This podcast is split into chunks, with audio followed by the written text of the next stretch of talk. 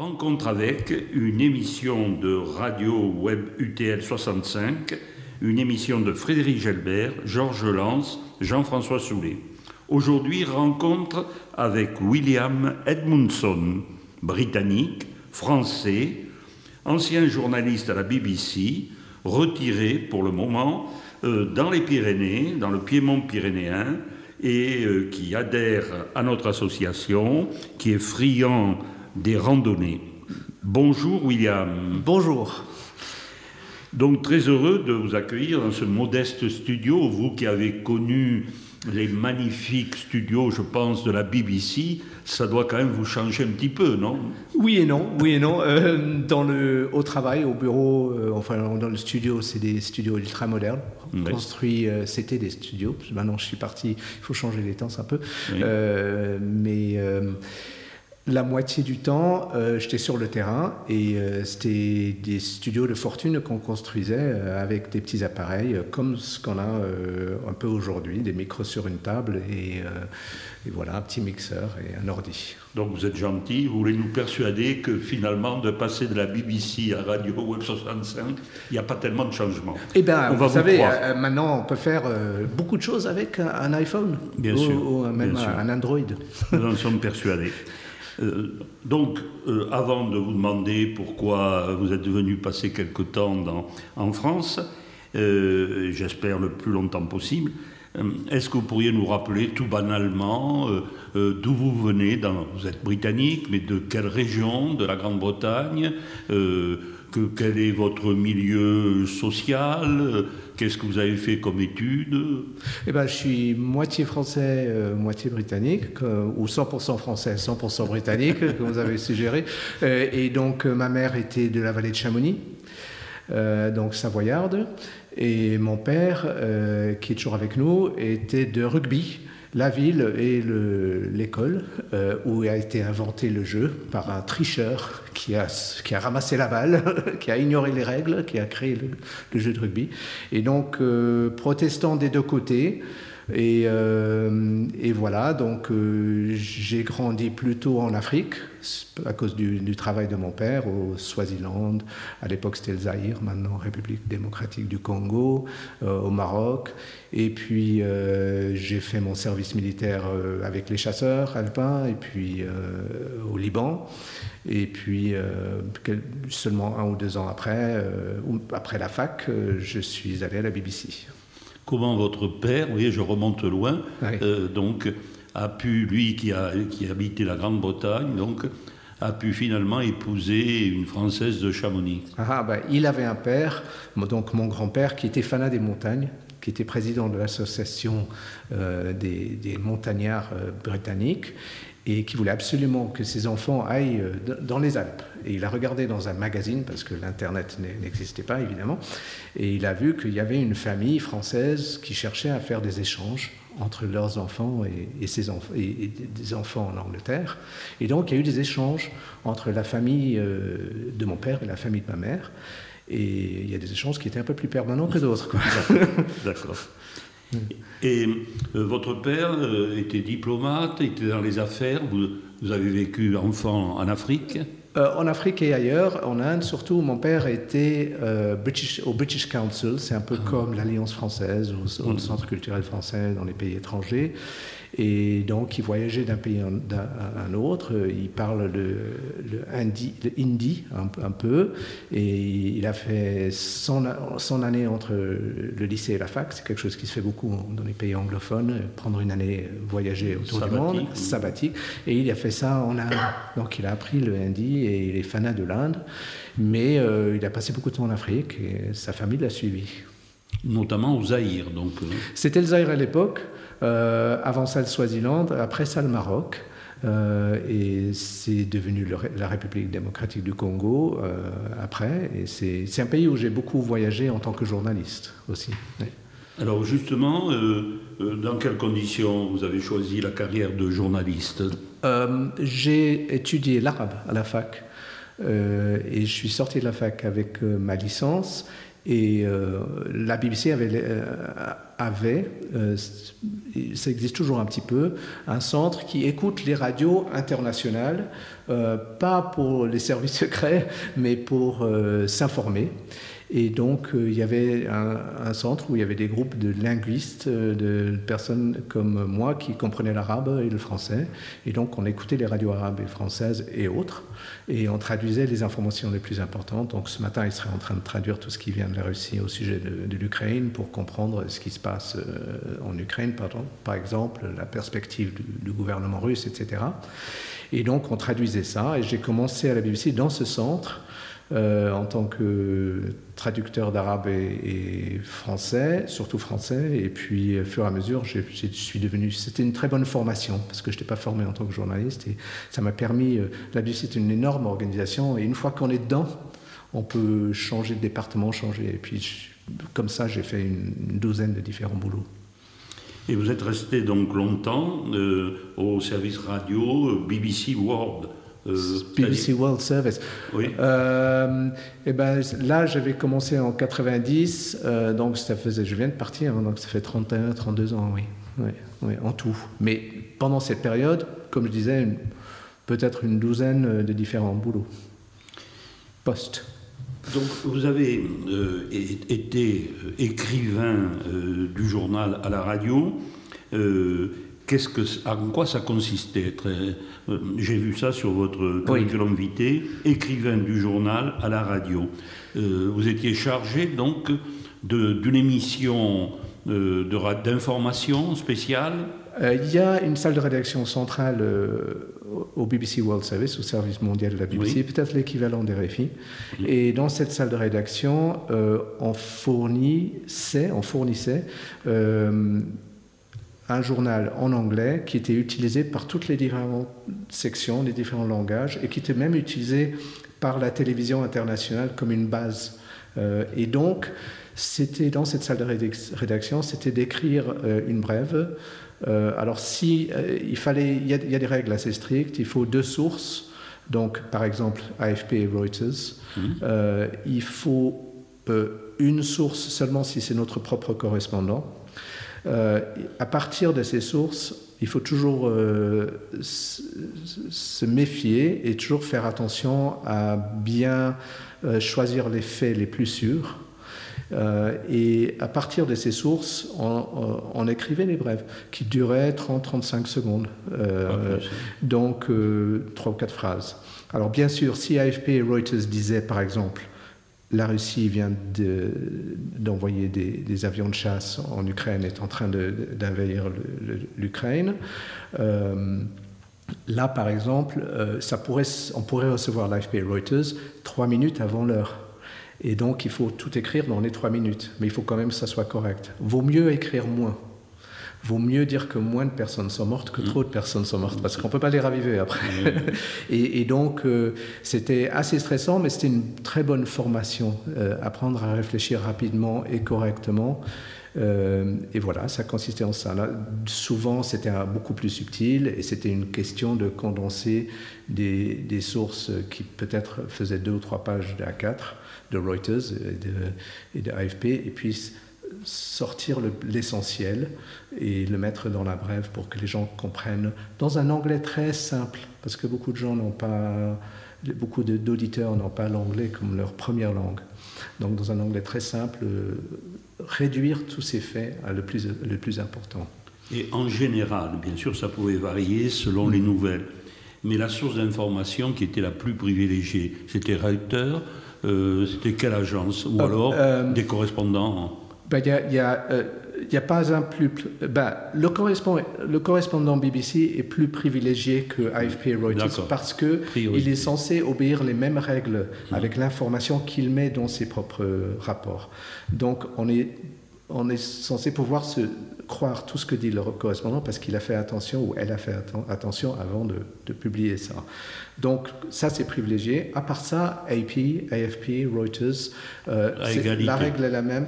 Alors il y avait des fois, peut-être si c'était euh, l'Afrique francophone, il n'y avait que AFP. AFP, bien sûr. Et des fois, on n'utilisait que AFP. Mais en général, deux sources pour chaque fait Alors ça, on peut se trouver dans une situation où les faits sont différents dans les deux sources. Il n'y a que quelques, faits qui correspondent dans les deux sources et c'est ça qu'on on utilise. Et même là, on fait attention.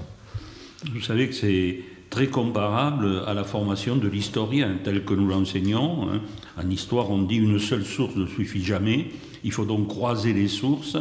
Mais je retrouve avec plaisir et intérêt ce que vous dites pour la radio. Vous avez été ensuite responsable de formation journalisme ou production radio. Euh, euh, c'est-à-dire, il y a une école de la BBC qui forme ses propres journalistes? Oui. Euh, alors, il y a beaucoup de journalistes qui viennent d'une radio locale en Ouganda ou en Afghanistan ou en Russie. Et donc, quand ils arrivent à la BBC, on leur demande d'apprendre justement les règles comme la règle dont je viens de parler, là, les, deux, sources, euh, d'apprendre comment marche la BBC, d'apprendre. Euh, on a aussi un livre, Producers Guidelines, les, guides du producteur, qui disent ce qui est permis et ce qui n'est pas permis. Euh, et quand on dit permis, pas permis, c'est pour assurer l'objectivité et l'exactitude des faits. C'est pas pour c'est justement c'est le contraire. C'est n'est pas pour pousser une ligne politique ou une autre. Euh, donc, euh, ces, jeunes euh, journalistes qui venaient à la BBC, il fallait les former. Il y avait des semaines de formation pour les producteurs, pour les présentateurs, pour les journalistes. et puis, il y avait aussi la création de programmes, par exemple, programme que, où j'ai passé une vingtaine d'années, World Today qui est devenu Newsday, à cette époque était en train d'être créé. Euh, et donc, j'ai formé mes futurs euh, collègues.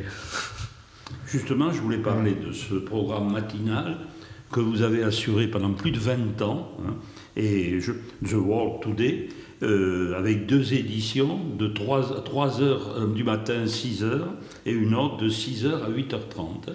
Bon, c'était. Alors, vous étiez responsable, co-responsable, quel rôle vous aviez dans cette édition matinale du journal. Et ben voilà l'avantage d'être dans un petit programme qui était en train d'être formé, surtout euh, au bout de, de peut-être une dizaine d'années, les rôles se sont concrétisés un peu plus, mais au début, c'était euh, all hands to the pump, on dit en anglais. Euh, il fallait que tout le monde fasse un peu de tout. Et, donc, euh, je crois qu'au bout de trois semaines, j'étais le rédacteur d'une émission et il y avait justement les attaques aériennes par les Américains sur l'Afghanistan. C'était le début de l'invasion. Donc, les choses changeaient vite. mais en général, on commence en tant que producteur. C'est la personne qui passe les coups de fil pour trouver les, les nouvelles personnes qui vont contribuer au programme, qui, euh, qui, font une petite préparation pour le présentateur, que dit la personne, où est la personne, comment contacter la personne, numéro de téléphone, etc., etc., qui prépare ça. Normalement, il ne faut pas que ça prenne plus d'une page d'A4. Euh, pour que le présentateur puisse lire très rapidement, comprendre très rapidement, avec des, questions suggérées, etc. Donc, je dirais que peut-être les trois quarts des gens qui travaillent là sont des producteurs. Euh, et puis, je suis devenu studio producer. Ça, c'est un autre boulot, c'est le producteur en studio. Et ça, c'est une question de, compter 60. Euh, alors, on est en direct. Il faut absolument que le programme s'arrête à 58 euh, minutes et 58 secondes. Et pourtant, on a 4-5 interviews en direct. il y a des gens comme moi qui parlent beaucoup, et puis il y a d'autres gens qui sont plus rapides. Euh, il y a des éléments qui sont enregistrés. Et donc, c'est un challenge mathématique de faire marcher tout ça et un challenge de coordination. Et puis, il faut quand même prioriser les choses qui sont plus intéressantes par exemple, ce matin, je dis de nouveau l'invasion de l'Ukraine, on ne veut pas mettre un enregistrement sur un projet de, canalisation d'eau en Ouganda par accident. Il faut, il prioriser. En même temps, il faut quelque chose qui ne dure pas trop longtemps, il faut savoir couper, etc. Donc ça, c'est Studio Producer, et puis je vais aller plus vite maintenant. Euh, et puis après Studio Producer, il y avait le rédacteur du programme, et c'est le rédacteur qui choisit quels éléments iront dans le programme. Mhm. Euh, et des fois en temps réel. Par exemple, euh, un matin, j'utilise beaucoup ce matin, c'est un bon exemple avec l'invasion de, de, de l'Ukraine. Euh, donc là, en temps réel, il faut jeter par la fenêtre la trois quarts de ce qui était préparé euh, avant, parce que ça ne traite pas de ça, et puis il faut trouver des, des nouveaux interviews pour remplacer ça. donc c'est au rédacteur de décider, on va faire ça maintenant, on va faire ça maintenant. On a eu, si c'est par exemple le Moyen-Orient, on a eu deux Israéliens, maintenant il faut avoir deux Palestiniens, il faut avoir un équilibre. cette personne a dit quelque chose euh, assez choquant de ce côté, il faut essayer de trouver quelqu'un qui va mettre un contexte à ce que cette personne. Et des fois, ça se joue dans, dans la minute. Hein, on trouve quelqu'un comme ça, on la met en direct. Mais en général, on aime quand même avoir une petite conversation d'abord. Donc le rôle du producteur là, est essentiel. Oui. Et d'un point de vue idéologique, vous savez qu'en France, on est beaucoup travaillé par cela. On considère que telle chaîne de radio est de gauche, qu'une autre est de droite, etc. Donc, est-ce que vous aviez une ligne euh, politique, idéologique assez déterminée? Si vous ne la suiviez pas, est-ce que vous aviez euh, des réprimandes, si je peux dire? Euh, De ce point de vue-là, étiez-vous, vous sentiez-vous très libre ou au contraire un peu corseté? Du côté dont vous êtes en train de parler, on est complètement libre. Il n'y a aucune ligne qui est adoptée par la BBC World Service. Euh, on est quand même contraint, il y, a, des contraintes, et les contraintes, c'est de maintenir l'objectivité. Et ça, c'est pas toujours facile. Mm. Euh, donc, si on se fait critiquer par les Israéliens et les Palestiniens, c'est qu'à un certain niveau, on a réussi. Vaut mieux ne pas être critiqué par les Israéliens et ne pas être critiqué par les Palestiniens. S'ils sont tous contents, encore mieux. Mais tout pour dire que il y a bien sûr des gens qui ne seront pas d'accord, mais euh, pour la BBC World Service, le service mondial de la BBC, il n'y a pas de ligne adoptée, il n'y a pas de ligne politique. Euh, tout ce qui est BBC à l'intérieur du Royaume-Uni, donc service domestique, euh, télévision, radio, il y a une tension. Alors la BBC à l'intérieur essaye d'être objective aussi, dit qu'elle est objective, mais est vue comme, par exemple, le gouvernement de droite en ce moment, comme étant plutôt de la gauche. Euh, la BBC est, vue comme euh, mhm. plutôt de la gauche. La BBC le nierait euh, totalement, on, dirait, on, est, on est totalement objectif, on est toujours au milieu. Mais c'est comme ça que les choses ont été vues. Et durant cette même période, je ne comprends pas d'ailleurs comment vous pouviez être à la fois donc présentateur du, du, programme matinal, mais vous avez été aussi reporter reporter au Moyen-Orient, en Afrique, en France, aux États-Unis. Mais comment vous pouviez assurer les deux fonctions là? Un beau jour, vous disiez à votre patron, je m'en vais au Moyen-Orient euh, Oui. Oui, tout simplement. Et, euh, bon, ce qui m'a beaucoup aidé, c'est 20 ans. donc euh, j'étais donc pendant, enfin, je me souviens, je me souviens pas exactement des dates, je les ai écrites là pour vous. donc je suis en train de regarder en parlant, mais mhm. tout pour dire que j'étais pendant une période producteur, puis très rapidement rédacteur du programme. Euh, et puis euh, pendant un moment, il y a eu le programme sur 20 ans a changé, les heures ont changé un peu, ils ont rajouté une heure ici, ils ont enlevé une heure là, etc. Des fois, ils avaient besoin d'un présentateur de plus, ils m'ont demandé de le faire. Donc pendant 5-6 ans, j'ai aussi présenté. Euh, au bout de 3-4 ans, comme beaucoup de gens, je commençais à savoir, à penser que je comprenais ce que je faisais un peu et que je voulais, j'avais besoin d'un nouveau challenge. Et donc, je me suis porté volontaire pour euh, des voyages à l'étranger parce que euh, on cherchait toujours à avoir des gens sur place et interviewer des gens sur place et, comprendre un peu sur place ce qui se passait. Et donc, euh, au bout d'un moment, je, faisais 4-5 voyages à l'étranger euh, surtout en Afrique et au Moyen-Orient, euh, par an. Donc avec le temps, les choses ont évolué. Donc j'étais producteur et puis rédacteur, puis je présentais, puis je faisais de temps en temps des voyages, et puis voilà. Voilà, c'était juste une question de, de garder les choses intéressantes. Un petit exemple, parce que le temps tourne et donc on a beaucoup de questions à vous poser. Euh, un petit exemple, euh, mettons au Moyen-Orient, vous alliez euh, où? En Israël, en Jordanie Dites-moi un pays où vous êtes allé plusieurs fois. Ah, l'Israël par exemple, Ou, les, territoires palestiniens. Voilà. Donc vous partez pour, pour Israël. Pour, parce que la situation a empiré, mettons dans la bande de Gaza. là, quels vont être vos, vos premiers contacts? Vous prenez contact d'abord peut-être avec le correspondant, bien sûr, local de la BBC, et, ensuite, comment vous, comment vous faites? Même pas des fois. Ah oui. parce que eux, ils sont surtout euh, occupés à, à, préparer des rapports pour la télévision euh, intérieure, la télévision BBC qui, qui visait vers l'audience euh, euh, local. en Angleterre. Euh, non, bah, euh, c'est quelque chose qui m'arrivait souvent. Donc des fois c'était prévu, par exemple le, départ des Israéliens du, territoire de Gaza, par exemple, ça on savait que c'était. Donc là je suis parti avec deux présentateurs, j'étais le rédacteur. la première chose que je fais, c'est que je, trouve ce qu'on appelle un fixeur. Un fixeur, c'est quelqu'un qui parle le langage du pays et qui sait comment les choses marchent et qui a déjà des contacts. Et euh, donc, j'appelais mon fixeur, que je, connaissais déjà, ou je trouvais un fixeur, et je disais, voilà, on va, on va atterrir à telle heure.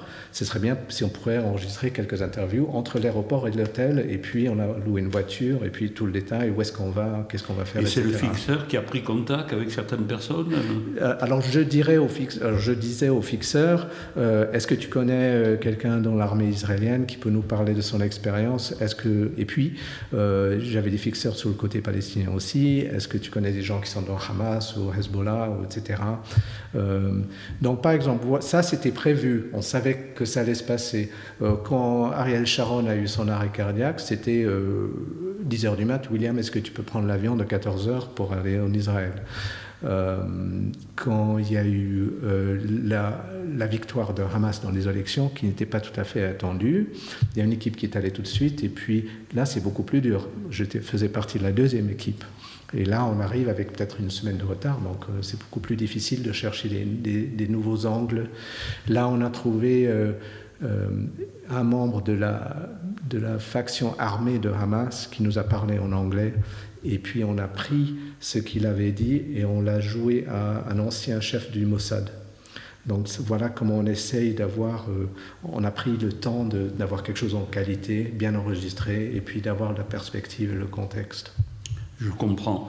Techniquement, euh, bon, euh, vous avez avec vous un opérateur radio, je pas comment il faut l'appeler, qui va mixer, mettons, les différents entretiens.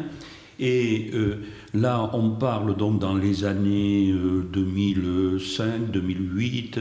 Euh, comment envoie-t-on l'émission elle-même, qui est toute montée déjà, je pense, euh, comment l'envoie-t-on techniquement à la BBC C'est un fichier numérique déjà? Ben, La plupart du temps, je n'avais pas de technicien. Donc, quand, on est producteur, j'étais producteur peut-être deux voyages sur trois, et les autres occasions, j'étais le présentateur ou le, reporter. Alors, en tant que producteur ou reporter, on n'a presque jamais de technicien, on fait tout soi-même. Euh, et puis, euh, on utilise un petit matériel. Au début, c'était comme une valise avec euh, de, des bandes de des bandes, des bandes de quart de pouce qui tournaient et on avait 15, 15 minutes mm. sur la bande. Et c'est une bonne discipline parce que ça, ça, nous obligeait à réfléchir. on ne pouvait pas enregistrer comme maintenant des heures et des heures et puis décider après. Mm. Il fallait bien réfléchir. Et puis, très rapide. Et puis, on les coupait. Après, pour, faire les, pour couper, on coupait avec un rasoir. Mm-hmm. On faisait une marque crayon et puis on coupait avec un rasoir. Mais ça, c'était tout, tout, tout au début. Et puis euh, vers la fin, euh, et puis, sur le terrain, on diffusait avec une petite parabole qui trouvait le satellite. Et puis vers la fin, il y avait un nouveau matériel que j'étais en train d'expérimenter pour la BBC, qui utilisait le Wi-Fi de l'hôtel ou l'appart où on était, euh, et puis deux cartes SIM. et combiner les trois pour, euh, pour créer un signal qui avait presque la qualité d'un signal studio. Et donc, euh, ça nous permettait d'opérer beaucoup plus facilement sur le terrain. Et avec ça, c'est comme, comme un petit sac, on pouvait diffuser en, en, qualité en se promenant dans les rues de Lagos ou de...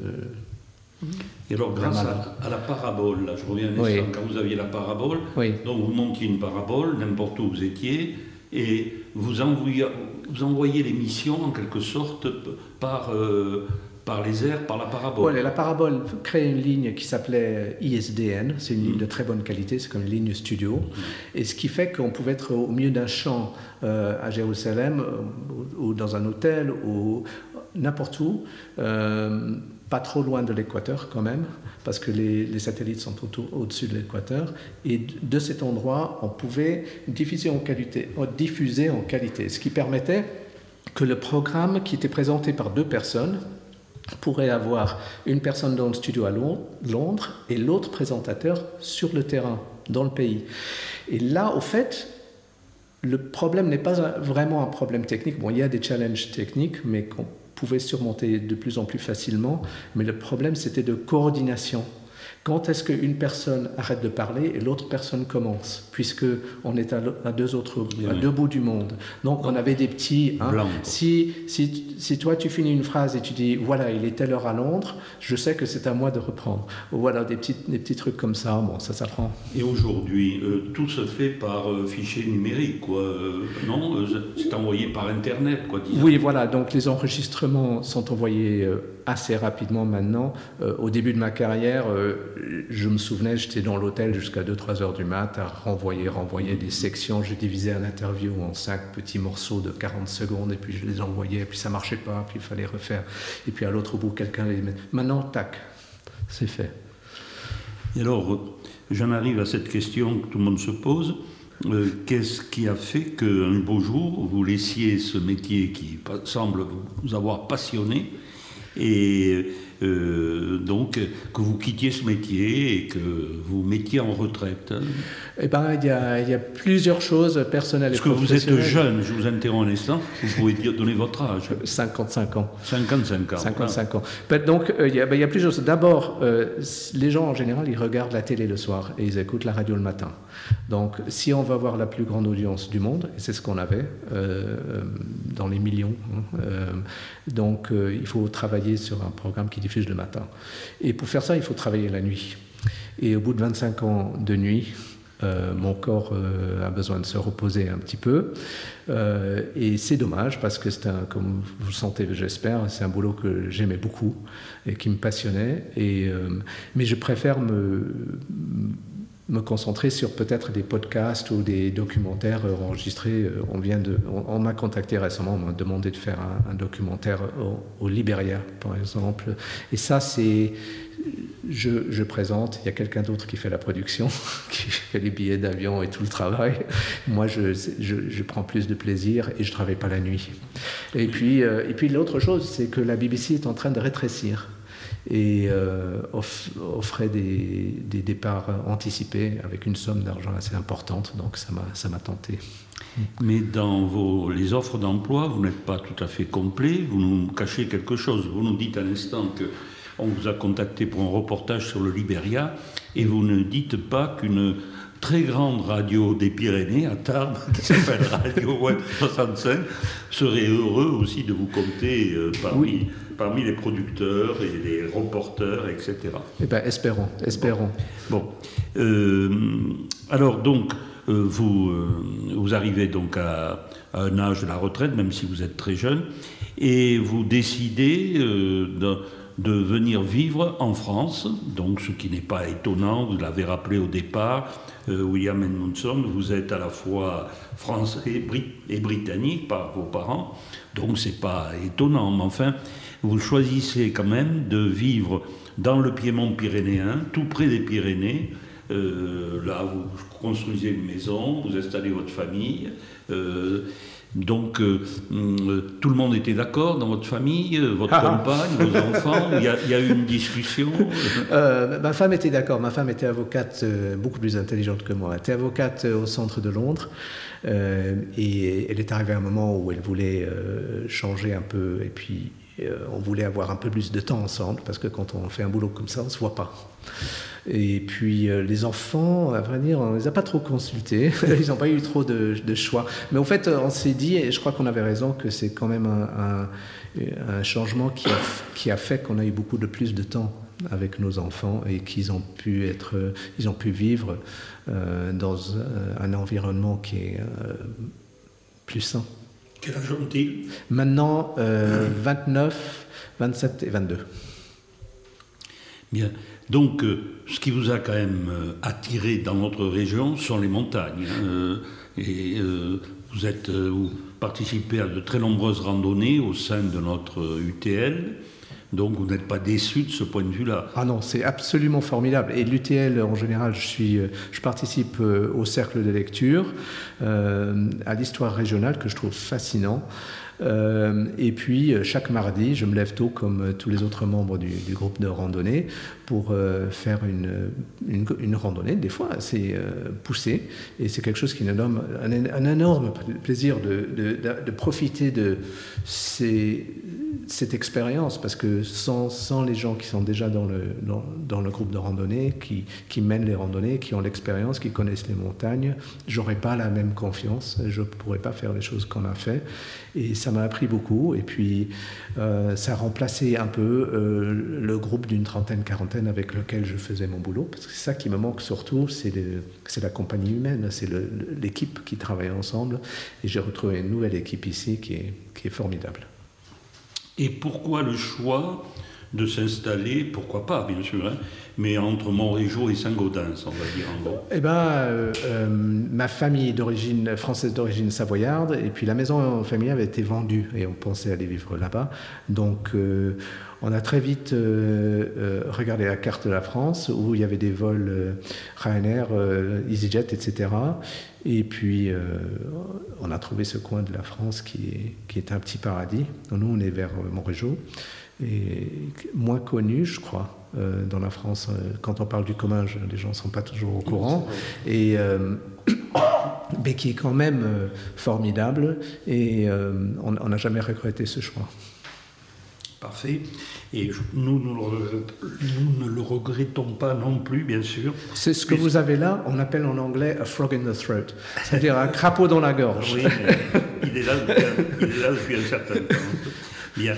Euh, Georges, Georges Lance, qui est notre technicien, qui nous enregistre. Pas de questions à poser à, notre, à William? Non, non, je suis très satisfait de toutes les questions que tu as posées et des réponses. C'est ce que je disais toujours aux présentateurs aussi. les, les réponses m'enchantent. Bien. Dernière question, euh, il y en aurait bien d'autres.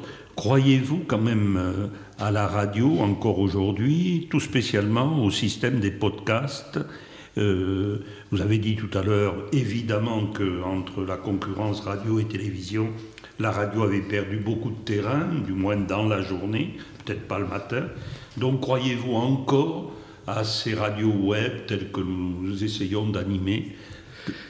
Je crois que chaque radio est différente. Euh, le problème avec ma radio BBC, c'est qu'on n'avait pas le lien que vous avez avec vos, auditeurs. Hein. Quand on diffuse au monde entier, on ne peut pas dire, euh, euh, on peut pas parler des Pyrénées. bon, on peut, mais de façon générale. Donc il y avait ce, problème. Euh, ma consommation de la radio a changé comme tout le monde. Euh, je regarde mon, les applis euh, du Monde, de BBC News, du Times, des différents journaux, comme tout le monde. Et ça veut dire que j'écoute moins la radio, parce que j'ai déjà lu sur mon téléphone, sur mon portable, ce que j'ai besoin de savoir. Donc j'écoute un peu moins. Un matin comme aujourd'hui, où il y a l'invasion. Et voilà un cas intéressant. Est-ce que c'est une invasion? Ou est-ce que c'est des incursions avec des bombardements? Euh, donc ça, ça m'intéresse, par exemple, en tant que journaliste. comment euh, vous Nous sommes donc le jeudi 24, 24 euh, février. Donc on a appris effectivement les mouvements de troupes, j'emploie un euphémisme, de la Russie vers l'Ukraine.